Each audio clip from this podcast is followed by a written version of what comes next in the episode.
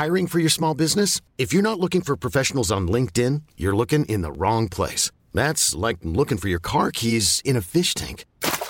LinkedIn helps you hire professionals you can't find anywhere else, even those who aren't actively searching for a new job but might be open to the perfect role. In a given month, over 70% of LinkedIn users don't even visit other leading job sites. So start looking in the right place. With LinkedIn, you can hire professionals like a professional. Post your free job on linkedin.com slash achieve today.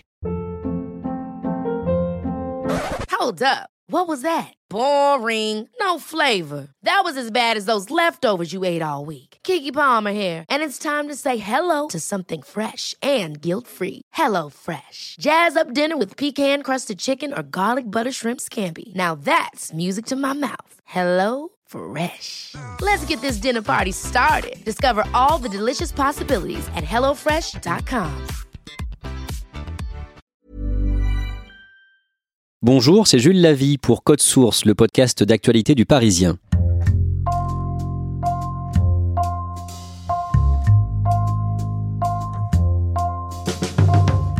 C'est un mouvement jeune, né il y a un an et demi au Royaume-Uni et qui grandit très rapidement. En France, Extinction Rébellion a fait l'actualité début octobre. Ses militants ont occupé pendant plusieurs jours la place du Châtelet à Paris, ce qui a provoqué des embouteillages importants. Code Source a cherché à mieux connaître ce mouvement. La reporter Claudia Prolongeau a écouté longuement l'un de ses activistes sur sa propre histoire, son vécu, son ressenti et ses espoirs.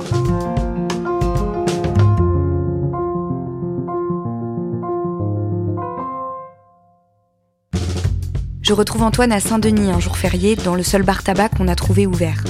C'est un jeune homme brun aux cheveux coupés très courts, il a les traits fins et porte une veste couleur bleue de travail. Moi j'ai grandi donc euh, dans la Marne, euh, à côté d'Épernay, dans un milieu du coup plutôt viticole et agricole. Euh, j'ai un frère et une sœur. Ma mère était professeure des écoles et mon père a monté une entreprise de communication pour le champagne. Chez Extinction Rébellion, souvent abrégé en XR, il n'y a pas de porte-parole. Antoine est seulement un militant qui a bien voulu me parler de lui. Je suis arrivé à Paris après le bac pour faire des études de design. Et, en fait, j'ai commencé à, m'intéresser. À, enfin, je venais d'un milieu plutôt conservateur, donc j'ai un peu évolué de ce côté-là aussi vers une culture, on va dire, plus de gauche, quoi. Et j'ai vu, je voyais, en fait, cette espèce de culture politique m'a amené de plus en plus à une forme de de, bah, de, me renseigner sur des problèmes sociaux, écologiques, euh, mais de regarder ça toujours avec une forme de distance et une forme de qui est devenue après presque une forme de cynisme. Quoi. Il y avait quelque chose vraiment qui me rongeait en fait euh, d'être spectateur de ça et de me sentir un peu impuissant par rapport à ça. Le 8 décembre 2018, pour la première fois, 130 000 citoyens marchent pour le climat dans 120 villes de France. Antoine est dans le cortège parisien quand soudainement, le côté dramatique de la situation lui apparaît. En fait, j'ai eu une impression très très bizarre de se dire qu'on pourrait en faire 300 comme celle-ci et qu'il se passerait rien.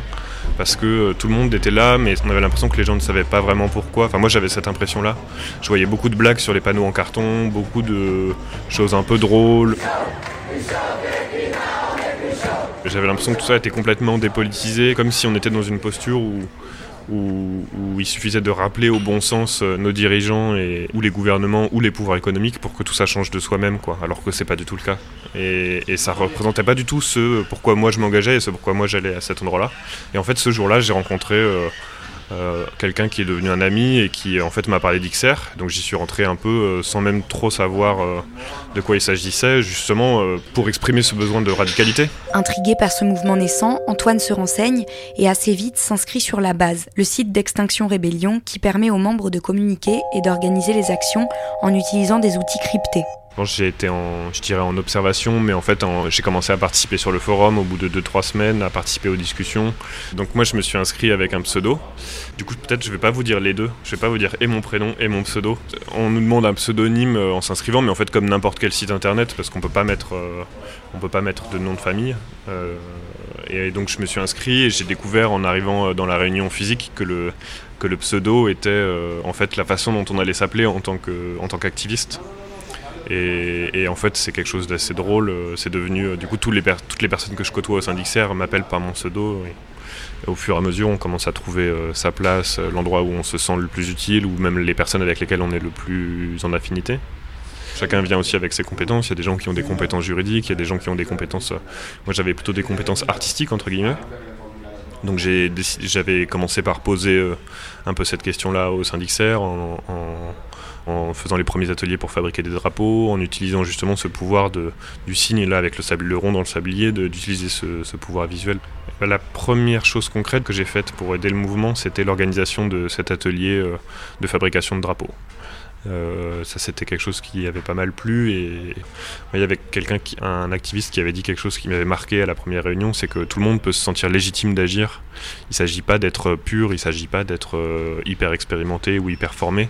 Je crois que tout le monde a sa légitimité et, et on essaye de garder ce cadre d'accueil et justement pour que tout le monde puisse se mettre à l'action. Ça, c'est propre aussi à notre organisation.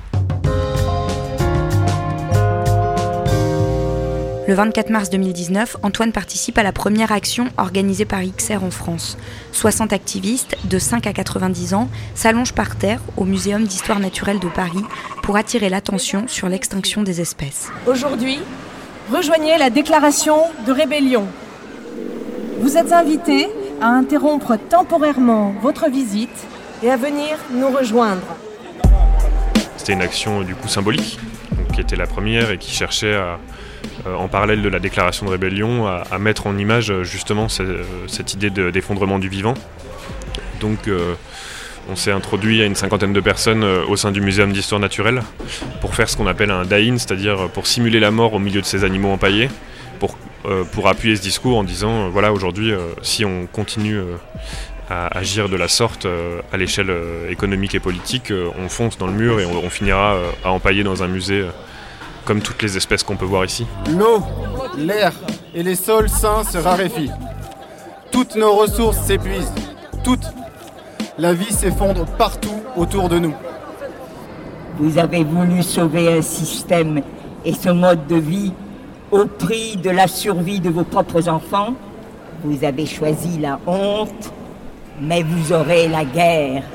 Et c'était une action qui était assez forte. Je crois qu'il y a eu une réaction assez euh, violente de la part des, des, vigiles, mais on a eu beaucoup, beaucoup de soutien des gens qui étaient venus, notamment euh, une femme qui est venue avec son enfant dans les bras en pleurant, qui disait euh, moi je comprends pas en fait pourquoi vous les empêchez de faire ça. Je, viens avec mes enfants euh, ici en, ayant déjà les larmes aux yeux, en, disant que ces espèces ils vont déjà, ils les verront plus qu'à la télévision, ils les verront plus. c'est déjà en fait c'est déjà du passé. Comme tous les membres d'Extinction Rébellion, Antoine se forme à la désobéissance civile en suivant des formations, souvent dispensées le soir. On y apprend notamment à faire le poids mort et à s'accrocher à ses camarades dans le but d'être plus difficile à déloger. La désobéissance civile, ça vient pas de nulle part, ça a une histoire. Euh, donc les figures les plus connues, c'est Martin Luther King euh, ou alors euh, Gandhi, mais c'est des choses qui ont été beaucoup répétées. Mais l'idée, c'est d'agir en tant que citoyen, de désobéir sciemment à la loi sous le principe de, en fait, aujourd'hui, l'État rompt le contrat social puisqu'il ne protège plus ses citoyens à court terme et à long terme, notamment face à ces enjeux écologiques et climatiques. La désobéissance civile et l'action au sein d'Extinction Rébellion, elle s'appuie sur le constat d'un échec qui est celui des différentes mobilisations précédentes. On n'est pas du tout dans une posture en disant notre solution c'est celle-là et c'est la meilleure. Mais en tout cas, euh, il y a plein de choses qui peuvent être faites. Mais par exemple, on parle beaucoup des éco-gestes et tout, mais ça, il faut être très clair là-dessus. C'est pas du tout suffisant. C'est pas du tout euh, quelque chose qui suffira si on veut, euh, si on veut changer les choses à l'échelle systémique. C'est le principe de la désobéissance civile. en fait, vous, justement, vous, vous avez tendance à prendre beaucoup plus au sérieux quelqu'un qui prend beaucoup plus de son temps, qui désobéit à la loi au service d'une cause, plutôt que quelqu'un qui fait une marche pour le climat le samedi après-midi on n'est pas simplement sur du discours théorique, euh, quelque chose d'assez distant, c'est vraiment euh, c'est quelque chose que l'on vit au quotidien. Et 1, et 2, et 3 degrés, c'est un crime contre l'humanité et ça, ça donne beaucoup plus de légitimité euh, et beaucoup plus de pouvoir de sensibilisation en fait. Voilà, on essaie d'occuper ce lieu pacifiquement, sans violence. Qu'on puisse quand même euh, vivre dans un monde meilleur demain et je trouvais ça normal de, venir à une action euh, de rébellion comme euh, ce que fait Extinction Rébellion. Le 28 juin, Extinction Rébellion bloque le pont de Sully à Paris. Une fois encore, Antoine est là. Je crois qu'on était autour de 400, 300, 400 activistes inscrits. On n'annonce pas les lieux à l'avance de ce type d'action, donc les gens se regroupent, il y a des briefings qui se font en amont et on se regroupe par petits groupes pour avancer de façon assez discrète vers les lieux. et pour mettre en place de manière très rapide un blocage de la circulation. Donc là, le, blocage s'est fait sur le pont de Sully. Et en fait, ce qui s'est passé à ce moment-là, c'est qu'il y a une réaction très violente des forces de l'ordre qui a été assez rapide. Où en fait, des militants qui étaient assis au sol, qui étaient complètement euh, inoffensifs en fait, euh, se sont fait euh, violemment gazer par les forces de l'ordre. j'étais du coup plutôt sur la partie centrale, j'étais pas là en tant que bloqueur. Et, j'ai pu voir justement un peu de loin comment tout ça avait pu se passer, c'était assez impressionnant.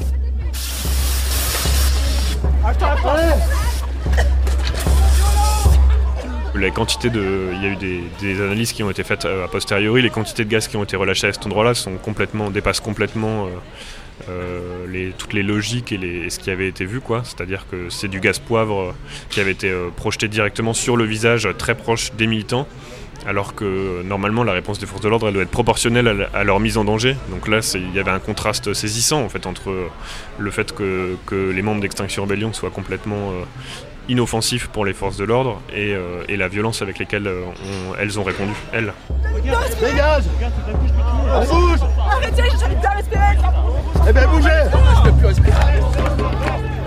On En quelques heures, les images de ces manifestants gazés au sol font le tour des médias et du monde. Le parquet ordonne le jour même l'ouverture d'une enquête préliminaire pour violence volontaire par personne dépositaire de l'autorité publique. Quinze jours après, Mediapart publie un extrait d'un compte-rendu rédigé par les policiers présents sur place. Il y est écrit que l'usage de gaz lacrymogène y était tel que le commandant lui-même a fait un malaise et a dû être remplacé temporairement par un lieutenant. Paradoxalement, cette violence sert le mouvement. Euh, je crois que stratégiquement, la désobéissance civile, c'est intéressant parce qu'on met les gouvernements face à leurs propres contradictions et face à leur violence aussi euh, en agissant de cette manière-là. On les met face à des choix cornéliens en disant euh, là on, porte un message qui est légitime, qui est juste, notre action elle est légitime, la façon dont on agit est légitime, on le fait de manière non violente. Et, en fait, si vous nous délogez, vous allez perdre. Enfin, on va gagner puisque on va, euh, cela va créer aussi beaucoup d'attention euh, vis-à-vis de notre mouvement et en fait vous allez détruire complètement votre communication de cette manière-là. Et si vous nous laissez euh, sur place, nous allons gagner aussi parce qu'on va être en capacité de mettre bah, de, faire vivre nos messages, de, toucher, de sensibiliser, de, faire vivre nos revendications en fait. Je vois la marge de progression énorme euh, qui a eu lieu depuis le début du mouvement. Euh, c'est pareil, j'avais vu un message euh, de quelqu'un sur la base récemment qui disait Je me souviens au mois de décembre où on était 10 à, coller des stickers pendant les marches pour le climat. Aujourd'hui, on est plus de 15 000 inscrits sur la base. en fait, il y a une croissance du mouvement qui est absolument phénoménale. Je crois que le discours aussi médiatique et le, ton médiatique sur ces questions a aussi fortement évolué. on est beaucoup moins dans quelque chose, dans un rapport euh, d'espoir et de bonnes nouvelles par rapport à ce qui va se passer. Je crois que tout le monde comprend aujourd'hui à quel point la situation elle est grave et à quel point en fait, euh, d'une certaine manière, il est déjà très tard parce qu'on a perdu déjà beaucoup de choses. Il y a des choses qu'on a perdues qu'on ne pourra pas retrouver en termes de biodiversité, euh, en termes d'équilibre climatique à plein d'endroits. Et donc cette notion d'urgence, elle, arrive en fait. et y a, donc il y a cette marge de progression qui pour l'instant est et aussi, se fait aussi en interne en fait parce qu'on est beaucoup plus nombreux, parce qu'on est plus euh, compétent entre guillemets, qu'on arrive à développer des choses de plus en plus fortes. Je crois qu'après euh, des résultats du gouvernement, on n'en a pas eu pour l'instant, mais ça me paraît pas euh, surprenant. Je crois qu'on est face à un pouvoir qui est très très autoritaire sur ce point de vue-là et, on n'est pas encore encore suffisamment fort ou le rapport de force n'est pas encore suffisamment important entre ces deux points, mais je crois qu'on travaille activement à le construire et qu'on est sur la bonne voie. Dernière action en date, le 7 octobre. Des militants envahissent la place du Châtelet, y installent leurs tentes et organisent des distributions de nourriture récupérée. Cette fois-ci, ils restent en place 5 jours, pendant lesquels ils bloquent le plus gros point de circulation parisien et finissent par repartir de leur plein gré sans l'intervention des forces de l'ordre.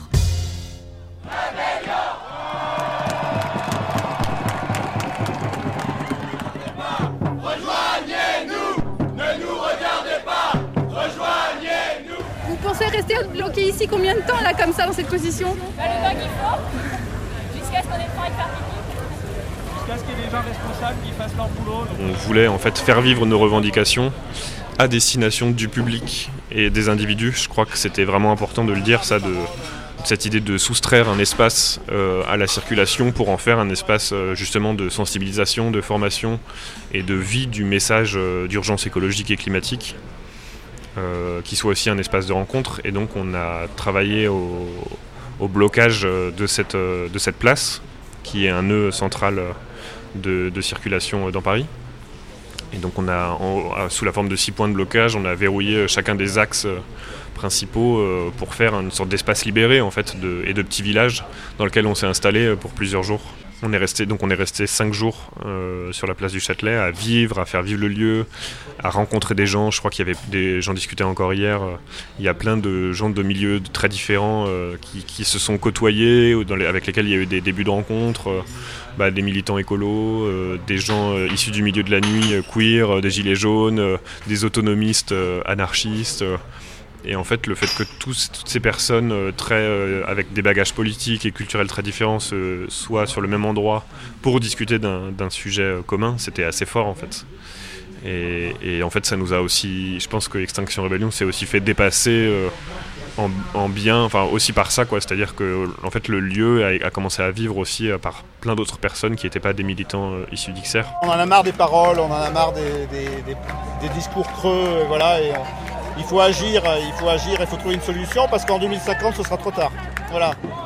Même émotionnellement, je crois que le fait de rentrer dans XR m'a aussi complètement euh, transformé. C'est-à-dire que ce que je disais tout à l'heure sur le fatalisme et sur le cynisme, euh, là j'y vois, euh, je me sens beaucoup mieux. Il y a des, questions d'espoir qui arrivent parce que j'ai l'impression qu'on est en train de monter quelque chose qui nous dépasse et, c'est absolument bah, hyper satisfaisant, mais plus que ça en fait. C'est assez fort quoi. Je crois que justement avant, euh, une des réponses que je pouvais apporter, c'était de dire je ne vois pas l'intérêt en fait d'avoir des enfants pour les faire grandir dans un monde comme celui-ci. Et en fait, en y réfléchissant, je trouve que c'est un formidable aveu d'échec euh, personnel et collectif de, de raisonner de cette manière-là en disant euh, là on est en train d'être dans la négation de la vie elle-même en, se disant que c'est plus facile de, de, négliger la, vie humaine plutôt que de changer nos façons de, de vivre et nos organisations ce que je trouve euh, en fait qui est absolument scandaleux quand on y réfléchit 5 euh, minutes quoi. Donc euh, moi je me posais cette question en disant peut-être que je devrais pas avoir d'enfants. Je crois que la question elle est plus là aujourd'hui. j'ai envie d'avoir des enfants et j'ai envie d'avoir des enfants dans un monde que je participe à construire dès aujourd'hui quoi.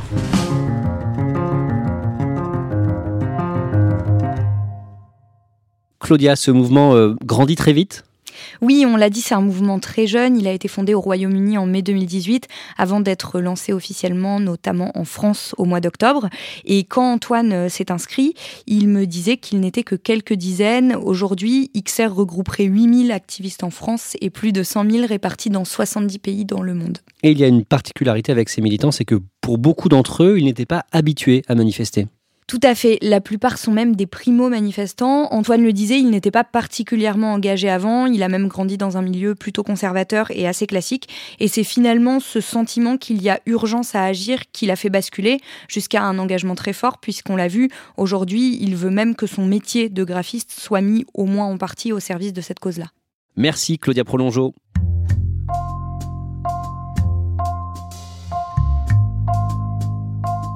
Code Source est le podcast d'actualité du Parisien, production Clara Garnier-Amouroux et Stéphane Geneste, réalisation Julien Moncouquiole. Si vous aimez Code Source, n'hésitez pas à en parler sur les réseaux sociaux. Nous sommes disponibles sur leparisien.fr, toutes les applications de podcast, mais aussi Deezer et Spotify. Et vous pouvez nous écrire code source at leparisien.fr.